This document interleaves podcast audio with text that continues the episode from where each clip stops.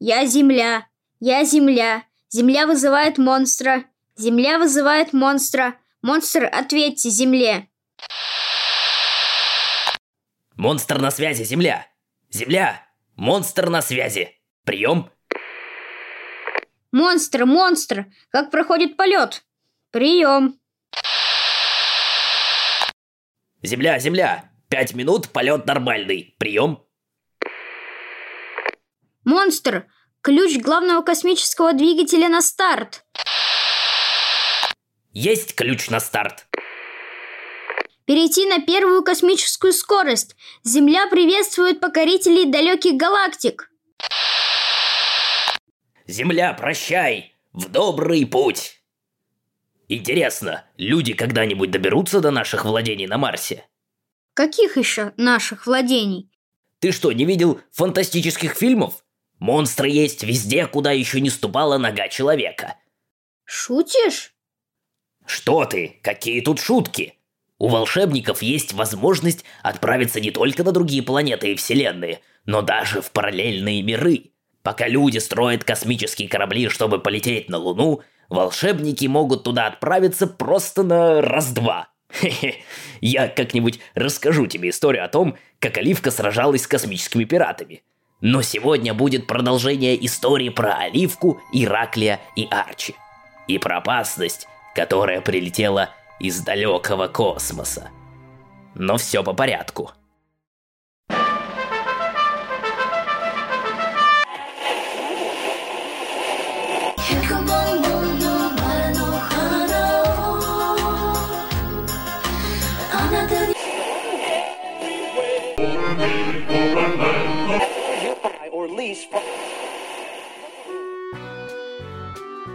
Медленно и невыносимо долго тянулось время в пробке для астронома Лидженя по пути в обсерваторию. Каждый день ему приходилось тратить на этот участок дороги несколько часов. Обычно он подпевал радио свои любимые песни. Но сегодня у него было занятие поважнее. Он репетировал свою речь на съезде «Молодые астрономы за дело мира и процветания», которая традиционно проводилась в обсерватории на Тайване, где он работал вот уже 10 лет. Особенным этот раз стал не только потому, что ему доверили открыть съезд, но еще и потому, что ему предстояло поделиться с миром своим открытием, которое он сделал благодаря Международной космической обсерватории, запущенной совместно с Россией и Китаем. 亲爱的中国客人，我们欢迎你们参加国际大会。我们这些年轻的天文学家，在导师的指导下，在中国共产党的领导下，正在为世界和平做出贡献。 Конечно, речь обязательно переведут, но ему очень хотелось, чтобы русские коллеги услышали слова благодарности от Лидженя на родном им языке. Спасибо большое русским ученым инженерам за возможность ис- использовать космическую обсер- обс- обсерваторию для исследования глубин космоса. 这么难的翻译。 Вдруг автомобиль, в котором ехал Лиджень, затрясся на месте, и у астронома потемнело в глазах. Ух ты! Вот это водоворот! Ой, как же нас закрутило! У меня, у меня ух, до сих пор все кружится! Да, перемещение было необычным. Я еще в своих путешествиях через порталы такого не встречала. Мне нужно на воздух, у меня голова кружится. 你们是谁？这里做什么？ мне кажется, товарищ чем-то расстроен. Чали, шама. Еще бы, свалились ему в машину на заднее сиденье, неизвестно откуда. Здравствуйте, мы пришли с миром. Ты думаешь, что если будешь говорить громче, ему станет понятнее? Он же говорит по-китайски? Мы же на Тайвань перемещались. Мир, дружба. Мил тлоспа. Шибуши лосырен. Вы лоски. Yes, yes, русские. Россия вперед. А, Селен, Советский Союз? Ага. Что ага? Не видишь, человек не ориентируется в политической ситуации. Ладно, все. Я смотрю, тут глухая пробка. Так, выходим из машины. Пешком быстрее дойдем. Пока, комрад. Ли Джин Сень остался сидеть в автомобиле, наблюдая, как необычная троица, взявшаяся в машине из ниоткуда, не спеша пробиралась среди машин в пробке – пока не скрылась за высоким грузовым электрокаром. Отойдя от потрясения, он вернулся к размышлениям о своем открытии. Его смущали некоторые, как ему казалось, неточности в расчетах траекторий движения скопления метеоритов. Сень подумал, что для него это скорее было похоже на стаю птиц с острыми клювами. Именно с помощью новой орбитальной обсерватории ему удалось запечатлеть необычную для метеоритов форму. И этому была посвящена его речь на сегодняшнем съезде.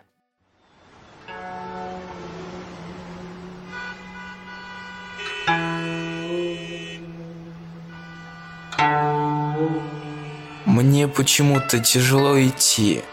Ноги будто прилипают к асфальту. Да, у меня чувство, будто меня кто-то держит, и мне приходится идти вперед, преодолевая сопротивление. Да, я тоже заметила. Сейчас дайте вспомнить. Было заклинание, которое снимает заклятие с того, что скрыто с глаз. Только вам придется прикоснуться ко мне, чтобы заклинание и на вас подействовало. Оливка взмахнула несколько раз руками, нарисовав в воздухе замысловатые фигуры. Я вижу, мы стоим по щиколотку в каком-то зеленом желе. Срочно вытащите меня из этой зеленой слизи! Залезай в мой рюкзак, понесу тебя пока. Ох, ну и тяжелый же ты. Теперь понятно, почему нам было так тяжело идти. Нужно выбираться. Хм, вы даже говорите необычно медленно. Оливка вскочила на капот ближайшего автомобиля, совершенно не обращая внимания на протесты водителя. Оливка посмотрела вверх по течению слизи. Там впереди что-то необычное. Группа каких-то полупрозрачных животных. Пойдемте, только придется скакать по машинам, иначе из-за слизи мы туда целый час будем добираться. Оливка и Ираклий с Арчи в рюкзаке под ругательством водителей стали прыгать с машины на машину вперед через пробку. Подобравшись к месту, где Оливка видела каких-то существ, они забрались на крышу автобуса. С крыши они увидели, что это были призраки. Призраки, потому что ехавшие медленно машины не сталкивались с ними, а проезжали через них. Призраки были похожи одновременно на льва и дракона. То ли драконы с телами львов, то ли львы с драконьими головами. Призраки слегка покачивались на лапах, которые не могли оторвать от асфальта, потому что были приклеены к дороге зеленой жижей. Это что же за животные такие? Бестелесные. Это, наверное, призраки. Очень похожи на китайских львов. Я видела в музее копии скульптур из Китая. Слышите? Кто-то плачет. Друзья осмотрелись вокруг и за автомобилем на обочине увидели лысого мужчину в необычном ярком одеянии. Ярко-красная жилетка с вышитыми золотыми узорами, широкие рукава красного кимоно с длинными полами. Мужчина сидел на обочине, низко склонив голову и плакал. Руки его были безвольно опущены. Оливка и Ираклий и Арчи в рюкзаке выскочили за ограждение автострады на обочину. В стороне от них медленно тащились автомобили. Да даже не тащились. Проехав пару метров, ну или полтора, останавливались на несколько минут. Они подошли ближе к человеку в красном одеянии и со спины, на которой смогли рассмотреть вышитые золотом рисунки. Это были те животные, призраки которых застряли в зеленой жиже. Мужчина, ам, почему вы плачете? Мужчина в испуге соскочил с места и обернулся. Он оказался маленького роста с черными длинными усами. Он вытер шелковыми рукавами заплаканные глаза. Кто вы? Судя по тому, что мы друг друга понимаем, такие же волшебники, как и вы. Но-но. Я великий волшебник Ли Бин Ма, наследник великого рода магов и колдунов, хранитель духов предков острова, повелитель призрачных львов. Так это ваши львы? Да, мои бедные любимые львы, мои красавчики, мои роднюсенькие, мои драгоценные. Что же вы их не вытащите из этой слизи? У меня не получается. Я пробовал два дня подряд без остановки. Ничего не вышло. Они приклеились намертво. Пришлось принять меры. Какие еще меры? Ну ладно тебе, Арчи, видишь, человек не в себе. Надо ему помочь. А что это за слизь? И откуда она течет? Ой, а я и не подумал. Так был увлечен своей магией, пытаясь вызволить моих львов, что даже не подумал об этом. Это вы, наверное, надышались тут этой слизью. Вот два дня и прошли непонятно зачем. Предлагаю пойти вверх по течению жижи и найти источник. Либенма, пойдемте с нами. Ваши львы никуда не денутся. Они бодро пошли вдоль автострады под завистливые взгляды тех, кто оставался в своих машинах. Оливка вдруг остановилась. Что случилось? Ты, кстати, Арчи, не хочешь на своих лапах дальше? А я уже привык. Так, подождите спорить. Тут что-то не так. Что? Такое чувство, что тут кругом все какое-то другое. А, ткань, пространство и времени как-то по-другому вибрирует. Я тоже почувствовал что-то необычное. Но подумал, это же Тайвань, тут все необычно. Может, мы не на Тайвань попали?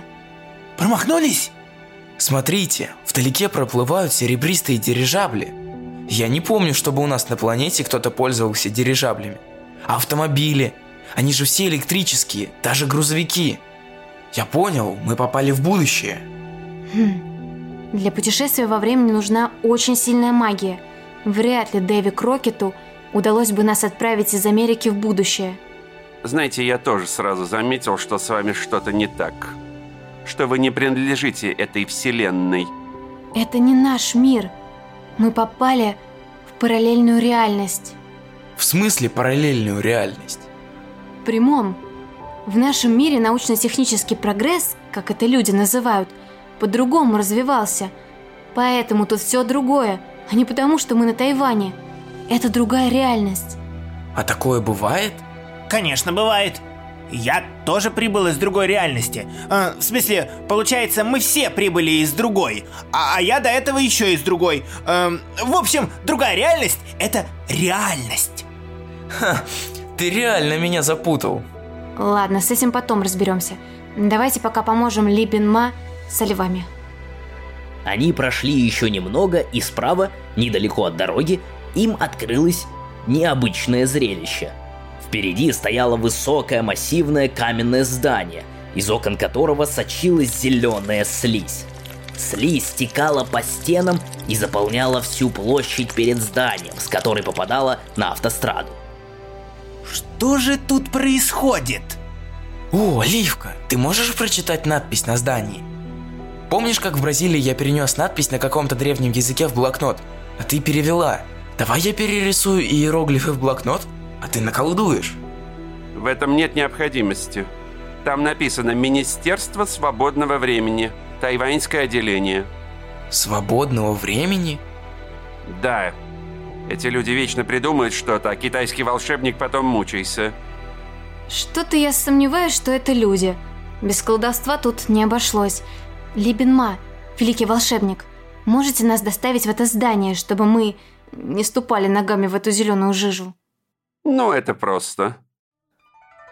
Ли Ма свел руки и начал ими что-то делать под широкими шелковыми рукавами своего кимоно. Через минуту он достал из рукавов две пары атласных тапочек на кожаной подошве. И на подошве было выжжено клеймо. Made in China. Во дает. Нужно надеть их и подпрыгнуть на месте. Они так и сделали. К своему удивлению, они не смогли опуститься обратно на землю, а так и остались в воздухе. Ираклий двинулся и тут же замахал в воздухе ногами. Он как будто бы поскользнулся на невидимом льду, но вот упал он уже по-настоящему, на землю. Ой, упали. Ты не забыл, что я тут, в рюкзаке? Забудешь тут. Весишь целую тонну. Притворюсь, что я этого не слышал. Тут нужна небольшая сноровка. Представь, будто под ногами лед, и ты скользишь по нему. Ли Бенма убрал руки за спину, наклонился вперед и поскользил по воздуху, плавно переставляя ноги. Оливка присоединилась к волшебнику и пронеслась вокруг сидевшего на земле Ираклия, наматывая круги. И даже затормозила, будто на коньках. Давай, вставай. Я помогу тебе. Ничего, сам справлюсь. Раньше предупредить нельзя было, что как на льду. Ираклий поднялся, отряхнулся, поправил рюкзак с Арчи и подпрыгнул. Но ничего не вышло. Он опять плюхнулся на землю. Ну, эти тапочки всего один раз срабатывают. Поэтому нужно постараться сохранять равновесие. Вот, возьми запасную пару. Made in China.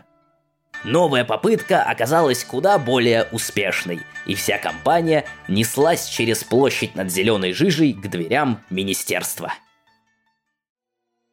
Отойдите в сторону, открою дверь. Вдруг оттуда поток этого зеленого желе польется. И действительно, бурный поток из открытых Ираклием массивных дверей выплеснулся на площадь. Как только уровень зеленой тягучей жидкости упал, в двери просунулись четыре головы, пока не решаясь войти. Парадный холл здания был заполнен людьми. Они стояли в очередях круглым окошком справа, которых им на передаваемые в окошке бумаги ставили круглые печати. С этими бумагами посетители вставали в длинные очереди квадратным окошком направо, где на полученные ранее бумажки служащий ставил новую квадратную печать. С пропечатанной бумажкой люди вставали опять в очереди круглым окошком. Оливка насчитала у некоторых посетителей несколько десятков печатей. Очереди двигались, ну очень медленно. Окошки периодически захлопывались, и стоявшие к ним люди безропотно переходили в соседние очереди в ожидании получения на бумажку очередной печати. Что тут творится? Какое-то бесполезное стояние в очередях за печатями. Это я вижу. Но что это все значит? Войдем? Стойте! Нельзя входить. Если войдем, то останемся здесь навсегда. Что такое? Почему? Я понял. Это похититель свободного времени. Древнее чудовище. Злобное? Вроде бы нет. Это магическое существо паразитирует на людях, пожирая их свободное время. Злобное. Попадался мне однажды пожиратель времени. Превращал деток в старичков. Ух, задал я ему. Ну, не настолько злобное. Оно пожирает время людей, которые бездарно проводят его. А если для чудовища этого времени слишком много, то оно собирает его в голубые жемчужины и отдает кому-то из людей. Тогда у этого человека появляются необыкновенные идеи. Например, бумагу изобрел именно такой человек. И что? Чудовище внутри этого здания? Нет. Здание – это и есть чудовище. Оно принимает разные формы, чтобы привлекать к себе праздно шатающихся людей и паразитировать на них. Я встречал его раньше на ярмарках. Чудовище было столбом. Знаете, таким высоким гладким столбом, на который бездельники пытаются забраться, чтобы получить какой-нибудь приз.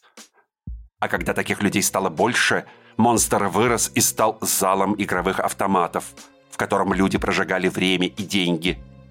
Ему нужно было стать телевидением. Тогда бы не было отбоя от клиентов. Сидят многие перед ящиком и таращатся в него. Знаешь, хотя чудовище и паразитирует на людях, оно очень переживает, что люди бездарно проводят время. Видимо, оно и стало Министерством свободного времени именно для того, чтобы регулировать как-то это самое свободное время. Но что-то пошло не так. Может, он заболел? Это не важно. Я уже принял меры. Так что же нам делать? Подожди. Либинма уже второй раз упомянул какие-то меры. Я хочу знать, что за меры он принял. Я вызвал метеоритный дождь, чтобы сжечь слизь. Львам-то все равно, они не сгорят. Я так и знал. Как чувствовал. Жди беды. Ну и методы у вас, Либинма. Почему сразу сжечь? Ну, это первое, что пришло мне в голову. Мне же нужно было освободить своих львов. К тому же времени на раздумье у меня было немного. Ведь это остров. И? Значит, кругом вода. Если эта жижа попадет в океан, то что? Сначала киты замедлятся и не успеют подняться на поверхность, чтобы глотнуть воздуха. Потом остановятся океанские течения. Сначала умрет океан, а потом погибнет вся планета. А, а о людях на автостраде вы не подумали? Они же тоже попадут под метеориты. И чудища тоже. О, у меня идея. А давайте соберем всю слизь в раковину. Она же бездонная, а значит в нее все поместится. Молодец, Раклей. Доставай раковину. Времени на то, чтобы собрать всю зеленую субстанцию, ушло довольно много. Но друзья собрали все, что растеклось по дороге, и потом наступила очередь площади. И, наконец, стали очищать здание. С каждого освобожденного от слизи этажа толпившиеся в бесполезном занятии люди выбегали на улицу, ругая себя за потраченное зря время, ну и потом расходились по домам. А само здание чудища уменьшалось в размере на один этаж – когда был очищен последний этаж, чудище исчезло. Вместо него на земле осталась игрушка Юйо. Ираклий хотел поднять его. Стой! Вдруг это опасно? Вот, теперь я узнаю моего старого друга. Либенма поднял с земли Юйо. Положил в раскрытую ладонь и поднес к уху. Он говорит... Вы не слышите? Он благодарит нас за то, что мы избавили его от напасти. Говорит, что пока он рос, то пытался управлять свободным временем людей. Но их, людей, становилось все больше. Чем больше люди изобретали, тем больше у них оставалось свободного времени. А потом люди изобрели какие-то дощечки, в которые уткнулись и что-то на них рисовали пальцами. Смартфоны, что ли? И тогда они стали этим убивать свободное время. И мертвое время отравило похитителя свободного времени, и чудовище заболело. Отсюда и зеленая слизь. Я что, стоял лапами в соплях этого чудища? Фу, какая гадость! Арчи, перестань. Оно уже не виновато. А что теперь? Я отнесу чудище в какой-нибудь маленький городок в провинции и отдам какому-нибудь повесе. Пусть крутит ее-ее и тратит на него свое свободное время. Допустим. А что с метеоритным дождем? Его можно отменить? К сожалению, нет. Уже скоро дождь обрушится на эту местность. Я ничего не могу поделать. Нужно искать укрытие. А, а как же люди? Они могут пострадать. Нам бы какой-нибудь волшебный щит. Я вспомнил. У меня есть зонтик.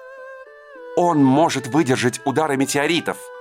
Зонтик? Эм, вы представляете, какого размера должен быть зонтик, чтобы накрыть всю эту площадь? Это зависит от силы нашего волшебства. Ли Джей не заметил, как пробка испарилась. В какой-то момент, когда машины перестали двигаться, его полностью поглотили астрономические расчеты. Погруженный в свои мысли, он не заметил, как съехал на обочину автострады. Он считал и пересчитывал, но что-то не сходилось. Так его машина и осталась стоять на обочине, когда пробка рассосалась и электромобили беззвучно неслись мимо. Но вот, наконец, все получилось. Расчетное время и координаты падения скопления метеоритов, целого метеоритного дождя, были рассчитаны. Радостный астроном набрал в навигаторе координаты и с удивлением обнаружил, что стоит именно в том месте. Он посмотрел на ручные часы и на свои записи. Время совпадало. Именно сейчас, именно в этом месте должен обрушиться на Землю метеоритный дождь. Ли Джень выбежал из машины, начал метаться из стороны в сторону, не понимая, что может сделать сейчас астроном, чтобы спасти всех от катастрофы. Перекрыть движение? Позвонить в полицию? На телевидение? Так он метался и увидел на площади, где, как казалось Ли Дженю, раньше стояло массивное здание какого-то министерства, странную троицу. Сяо Синте, Астроном хотел закричать, чтобы предупредить их о надвигающейся катастрофе. Он увидел, что они стоят рядом, вытянув руки вверх, будто держат в руках невидимую палку и смотрят вверх. У их ног сидел большой рыжий кот и тоже задрал голову вверх. Ли Джень посмотрел в небо и обомлел темная Мейлита Прямо вниз, на площади из далекого космоса на огромной скорости летели камни, по форме напоминавшие остроклювых птиц. Но они не долетали до Земли, а разбивались о какой-то невидимый барьер. Это было умопомрачительное по красоте зрелище. Лидженю на секунду показалось, что эти трое держат в руках огромный зонтик. Зонтик от звездопада – Ну а на сегодня все. Как все? А как Оливка, Арчи и Ракли вернутся в свой мир обратно?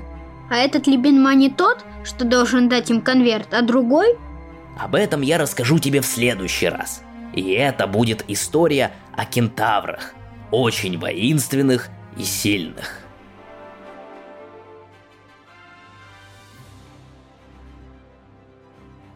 Привет, меня зовут Сергей Епишев, я актер театра и кино. В этом выпуске я озвучивал китайского волшебника Ли Бин Ма. Привет. Меня зовут Максим Любин, и я автор истории в этом подкасте. Хочу напомнить вам, подкаст «Монстры под кроватью» поддерживает благотворительный фонд «Дом с маяком». Его создатели и попечители делают все возможное, чтобы у детей с тяжелыми заболеваниями были те же права, что и у здоровых детей, чтобы они не провели всю свою жизнь в реанимации.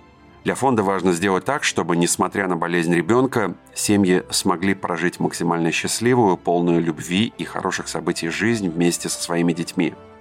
И чтобы ни один ребенок не страдал от боли и не оказался один. Влад родился здоровым ребенком, но после первых признаков заболевания уже в 5 лет у Влада случился сильный приступ, после которого он впал в кому. К 8 годам мальчик потерял все навыки, в 17 лет ему поставили диагноз – врожденное дегенеративное заболевание центральной нервной системы. Сейчас Владу 22 года, он почти не видит и не слышит, не может ходить и говорить. У него часто бывают сильные приступы эпилепсии. Влад не может самостоятельно есть, поэтому мама кормит его через гастростому специальным лечебным питанием. Благодаря этому питанию Влад начал набирать вес. Сейчас юноше нужен запас спетого питания стоимостью 230 312 рублей.